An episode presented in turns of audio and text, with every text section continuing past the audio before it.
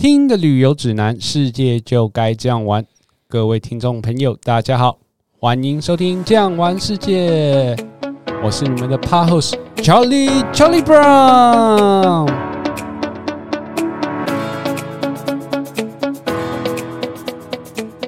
我们今天呢要讨论的主题呢，就是所谓的土耳其。先帮大家介绍一下我们的来宾 John。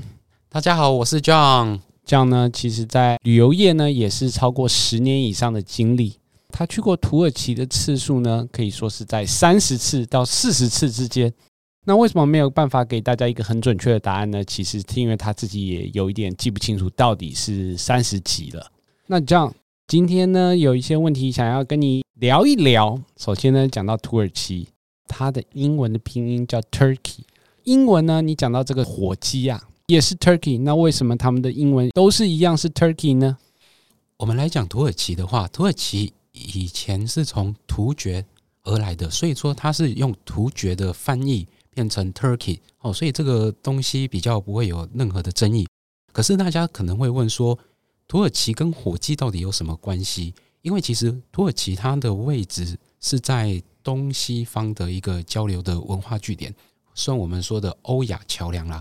所以说，土耳其它的商人啊，把非洲的一种珍珠鸡带到了欧洲，那欧洲人根本不知道说这个鸡到底是什么鸡，所以他就叫它土耳其鸡 （Turkey Cock）。那讲久了之后，就把那个 cock 省略掉了，就变成 Turkey。结果到了那个美国人呐，看到哎，这个鸡好像也差不多哎，那那干脆都把它叫成 Turkey 好了，所以那个火鸡就变成那个 Turkey 的代名词了。那最近有这个台东的热气球嘉年华，不过讲到热气球的话，我觉得土耳其呢是大家一定会联想到的国家，因为不管是在 Facebook 脸书。或者是在 Instagram，还有这种各式各样的旅游部落格里面，经常呢都会看到很多人分享在这个土耳其的卡帕多西亚美丽的照片。这样，我想问问说啊，在全世界有哪些地方哦是可以搭乘热气球的？还有呢，他们各自的优缺点是什么？讲到那个热气球来讲啊，全世界很多地方都有热气球，像是肯亚的 Serengeti 啊。埃及的陆克索啊，我们说的台东嘛，还有嘞缅甸、杜拜之类的，他们都有那个热气球。但是我觉得最漂亮的还是在土耳其。像大家都会觉得说，哎，全世界最漂亮的应该会在肯亚的 Serengeti 那里啊，因为他那边可以看到很多的大象啊、长颈鹿啊，还有狮子。可是我跟他讲，现实上有没有那个是拍电影的场景？因为他在那边不一定看得到。所以你的意思是说，有可能我们在比如说 National Geography 国家地理频道上面所看到他们所播放这么震撼的场面，他可能是拍了十次或二十次才有可能看到这样子的景象，而不是一个 guarantee 保证一定看得到的。真的，真的，真的，因为我们去旅游，可能就这几天可以去搭热气球，可是你搭上去之后，或许有机会啦，哦，有机会真的什么都没有看到。所以我是觉得，哎，CP 值最高的可能就是我们所说的土耳其的热气球。那土耳其在热气球来讲，它有两个地方是最值得看的，最漂亮的就是在我们说的卡帕多其亚。卡帕多其亚的热气球到底有什么特别的呢？它是全世界最像月球表面的地方。好，那在土耳其的热气球，它的壮观程度，当热气球一起飞的时候，是上百颗的热气球。再配合着那个日出的阳光照射进来，哇，超级的漂亮。那这样你自己有搭乘过吗？其实我搭过蛮多次热气球的，可是有一次真的是印象非常的深刻，浪漫的气氛上来的时候，我完全没有办法想象，它整个热气球飞到空中，上百颗的热气球加上那个日出照进来，有没有？大家是哇一整圈，重点是它的热气球的机师啊，非常的专业，他甚至。把那个热气球开到峡谷之间，那最后结束的时候，你会觉得很特别的是，你除了在上面看热气球之外，你会看到下面的车子跑来跑去的。原来那些车子是不知道热气球要跑到哪里，它是追着热气球在跑。那当他跑到一个定点的时候，我觉得他们降落很厉害的是，他能完全命中红心，直接放到那个架子上。这时候的高潮就来了，为什么呢？那时候你会看到有一个土耳其的帅哥会帮你。公主抱的抱下来，那如果你是男生嘞，也会有人把你抱下来吗？你还是摸摸鼻子，自己爬下来比较快。所以说，在大家玩玩不错的那个气氛之下，哇，那时候就有一个先生把他的戒指拿出来上演求婚的戏码，而且当时刚好哦，有那个业者有没有？他们就把红酒开成那个红酒塔，大家就开始庆祝，一边庆祝，看到这个求婚有没有？马上答应，真的是百分之百求婚机会这样子。不过应该要小心哦，如果戒指真的不能掉下去，对不对？如果掉下去的话，就找不到了。哦，可能没有办法找回来，就再多买一个了。还有另外一个问题，就是说，在搭乘热气球的时候，它是一定百分之百能够成功起飞吗？有没有什么因素会让热气球之旅没有办法顺利的成行呢？而其实，在搭热气球，我们大家都知道，热气球它没有任何的一些可以掌控的工具，主要就是那个球体会飞到天空上。那大家知道，一个球体太大的风可能会影响它的安全。当然，除了风之外，还有呢，下雨会把水的重量哦累积在那个球体上。第三个点应该就是它的天气。你所谓的天气是指天气太热不能飞，还是太冷不能飞？温度温度过高，为什么呢？因为热气球大家知道哈，它是用热气让气球而上升。如果说外部的温度过高的话，那你里面的那个热气球的热度又要更热。也是担心那个球体没有办法承受这个温度，所以说有时候温度太高也是没办法去搭乘的。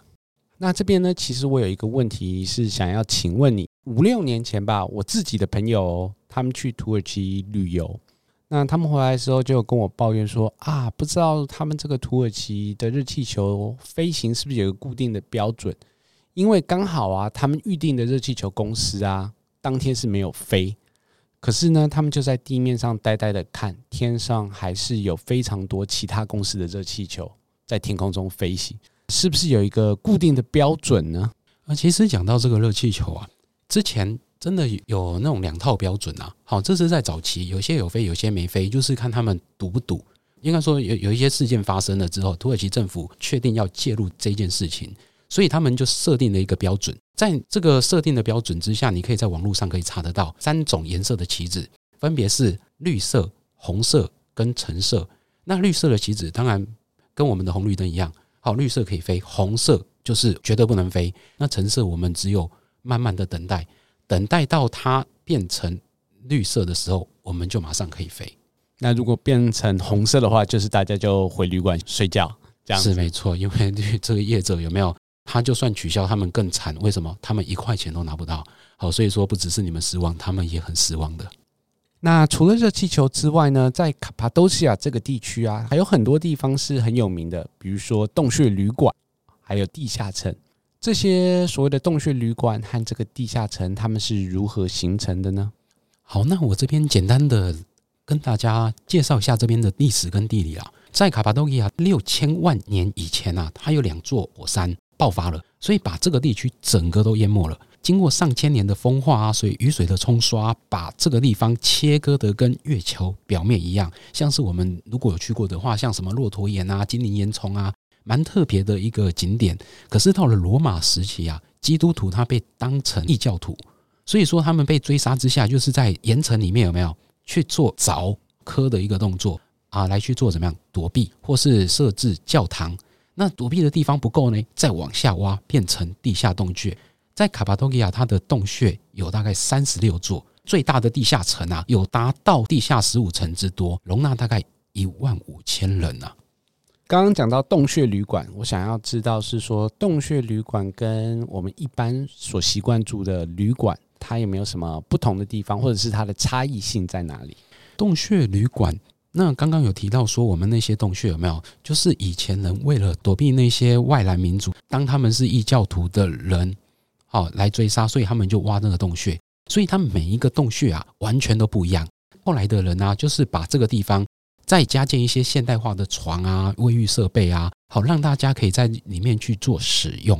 可是呢，当然有一些会比较大间，有一些比较小间，好，甚至有一些不会有窗户。为什么？以前就是为了躲避，所以它不会有窗户啊。当然，有时候你不会想说跟五星级饭店有差别，是说啊，我们没有浴缸，但是我们来到这边，真的你会在里面看到它以前雕刻的一些痕迹。非常的有风味。我们有时候早上啊要起来叫他 morning call 有没有？拍谢里面没有电话，那怎么办？要用敲门的方式。好，所以我真的觉得来到这边呢、啊，洞穴饭店真的要去体验一下。帮大家做一个总结啦，洞穴旅馆跟一般旅馆的差异性呢，第一个大小不一定一样，就是看运气，可能有的比较大间，有的比较小间。第二个呢，就是说房间也不一定有窗户。再来的话呢，应该是说大部分的洞穴旅馆可能都没有浴缸，早上要 morning call 的时候，可能就不是你所习惯的电话 morning call，而是真的有人来房间帮你敲门这样子。真的可能是跟一般旅馆有很多不同的地方呢。最好的方式呢，就是留给大家实际去体验一下喽。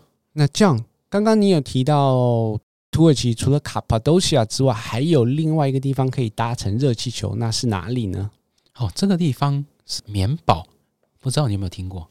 因为棉堡它这个名称其实蛮特别的，你可以跟我们说说它这个名称的由来吗？棉堡在那个土耳其语叫做帕姆卡雷。阿姆的意思是棉花，卡累的意思是城堡。总结来讲，就是棉花的城堡。你从山下看上去，那个山丘整个就像棉花色的城堡一样，这么的大。它形成的原因，其实就是说，以前在这边都是石灰岩地形，可是这石灰岩啊，有渗漏出富含碳酸钙的温泉。那碳酸钙覆盖在那个石灰岩上，经过千年慢慢的累积下来，变成了石灰岩的结晶。所以它是颜色会呈现纯白色的，冲刷下来就有点像是好梯田的感觉。那讲到这个地方呢，其实如果大家在网络上看到这些有关土耳其的照片的话，这个真的是个非常独特的地方。那这样，除了土耳其之外呢，世界上还有没有其他哪些地方跟棉堡有类似的地形呢？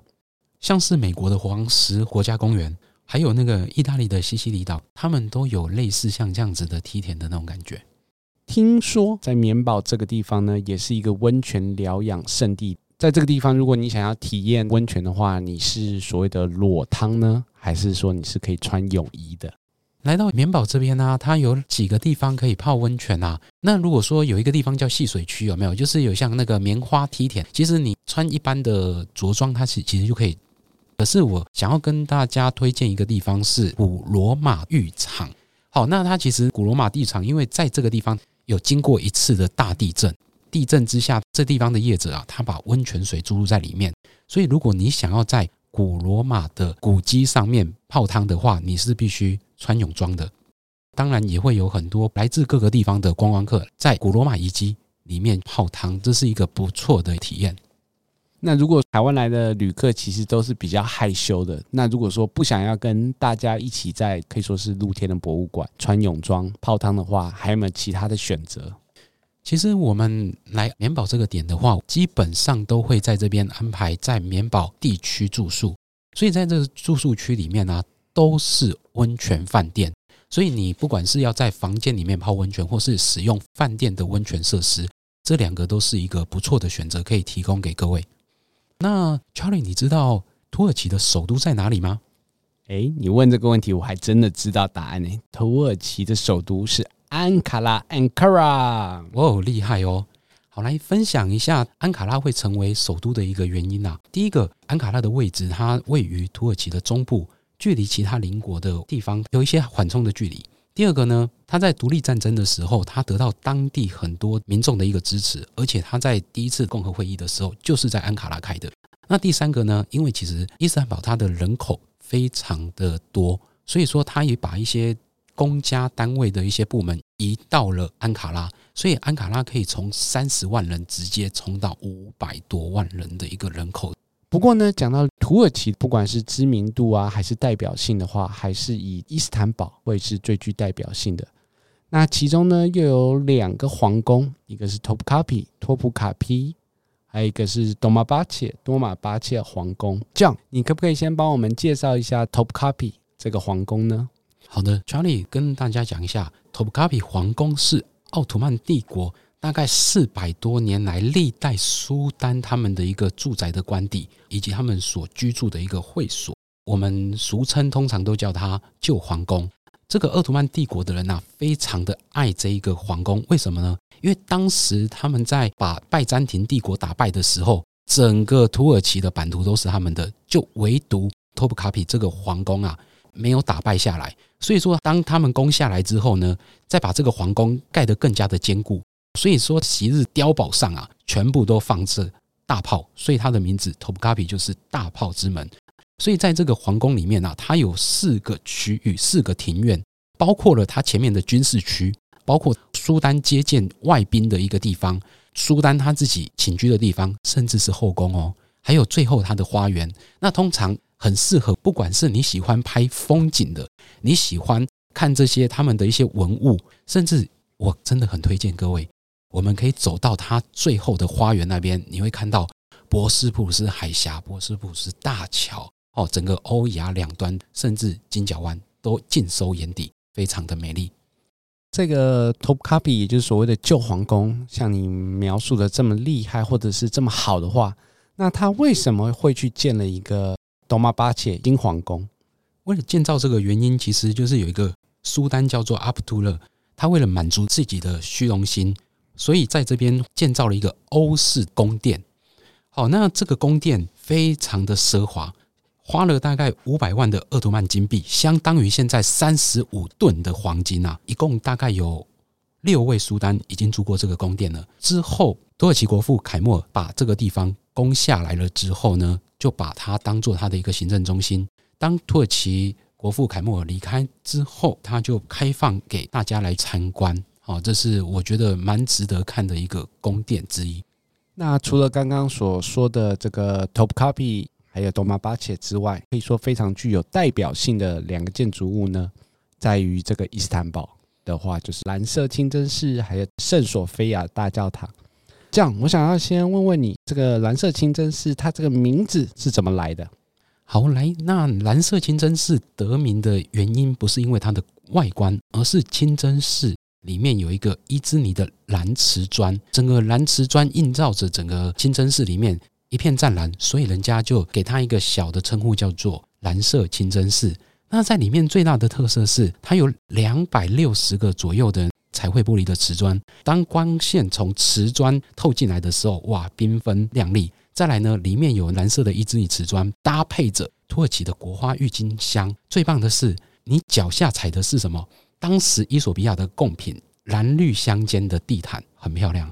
那进入蓝色清真寺。有没有什么地方是我们需要注意的呢？因为它是清真寺，所以说其实进清真寺它有相当多的规矩，包括就是它的服装，像女生就是要围着头巾，好包着头巾。你如果穿的太露一点，就是要把那个衣服有没有外套啊，把那个胸前稍微盖一下。像是你穿短裤、短裙，哦，你也要跟他们借个围巾。那再来进去还要再脱鞋，所以里面的味道有一点比较不好闻一点呐。再来，除了这个地方之外，还要再跟大家分享一下。你在外观会发现，它竟然多达有六根的宣礼塔。那我先跟大家介绍一下，什么叫做宣礼塔好了。宣礼塔就是宣誓礼仪。以我们的话来讲，它有另外一个意思，叫做叫拜塔。什么叫叫拜塔？叫你来拜拜了，好，叫你来拜拜，所以我们叫做叫拜塔。那一般你在土耳其在旅游的时候啊，你会看到。清真寺通常都是一根、两根或是四根的宣礼塔，那这边怎么会是有六个？其实它有一个小小的故事啊。听说当时苏丹要盖一个黄金的清真寺，结果他的那个黄金的发音跟六很像，当时不小心的就把它盖成六根的宣礼塔。那除了这个之外呢？你说它有六根宣礼塔，那它是全世界最多宣礼塔的清真寺吗？不是哦，当时它是跟那个圣地麦加是同样有六根的宣礼塔，但是因为这样好像不太礼貌，所以说当时的苏丹就再帮卖家再多盖了两个宣礼塔，所以当时的卖家有八根的宣礼塔这样子，所以原因是这样来的。好，所以说卖家的宣礼塔的塔数还是全世界最多的。没错，没错，没错。那我们再讲到跟它齐名的圣索菲亚大教堂。不过呢，去年有一个新闻，它是说圣索菲亚大教堂要改名叫清真寺，到底是清真寺还是教堂呢？其实，如果你有去过土耳其的时候啊，你看到清真寺正对面的就是圣索菲亚大教堂，它可以同时是教堂，可以是清真寺，又可以是一个博物馆，更厉害的地方是，你可以看到阿拉跟阿门住在同一个空间，有一点怪怪的，但是好像又有一点和谐。那其实我再跟大家介绍一下圣索菲亚大教堂的历史由来。当时在西元五百六十二年的时候，查士丁尼大帝所建的一个教堂，当时它这个建筑是全世界最大的建筑，屹立不摇了上千年。到了一四五三年，大家知道鄂图曼帝国打败了拜占庭帝国，所以就把这个教堂直接加上了玄礼塔，就变成清真寺。可是呢，他的要求是需要这些工匠啊，几天之内就把它完成了。所以工匠可能时间上来不及，或是说想要保护这些的文物，就把这一些里面最有价值的马赛克镶嵌画用漆呀、用泥土稍微盖掉，没有破坏掉，非常的多，所以保留了下来。结果呢，一九三二年的时候，土耳其国父凯末尔就把它改成博物馆。所以我们如果有去过的话，你会看到这个很有价值的马赛克镶嵌画，终于可以重见天日了。可惜的是，二零二零年。因为选举人呐，为了拉拢那个守旧派，把圣索菲亚大教堂要改成清真寺，当做一个政见，目前就变成清真寺了。他们的选举人有讲啊，就是说他就算改成清真寺，也会开放游客来去参观，不会影响游客的一个参观权利这样子。所以说，它不管是叫圣索菲亚大教堂、圣索菲亚清真寺，或者是圣索菲亚博物馆。对于我们来讲都是一样的，都是去土耳其哦不可不看的。讲到土耳其旅游呢，其实大家还会最常问到的呢，就是说土耳其旅游的安全问题。这样想请问你在土耳其旅游的话是安全的吗？其实大家可能也会有这个疑虑，我也相当了解。可是据我所知，哈，他们其实民族比较有一点点冲突的地方，其实是在土耳其非常远的东部。那这个距离我让大家稍微了解一下，就是说，它有点像是从台湾到云南的一个距离，好，相当远。哎，云南发生什么事情？其实，在台湾我们一点感觉都没有，因为它距离非常的遥远。再来呢，要担心的是，我们通常不管是遇到每个国家安全的事情，就是我们自己晚上有没有出门不要落单，或是结伴晚上出门会比较安全。除了这之外，我是觉得土耳其玩其实还算蛮安全的地方。好，那今天的时间到了，感谢大家的收听。不管生活再忙碌，也一定要抽时间好好运动哦。欢迎到 Apple Podcast 底下留言，我们会不定期在 IG 限动回复。如果喜欢这期节目，请记得订阅，外加五星好评。感谢您今天的收听，我们下期见，拜拜，拜拜。本节目由巨匠旅游制作播出。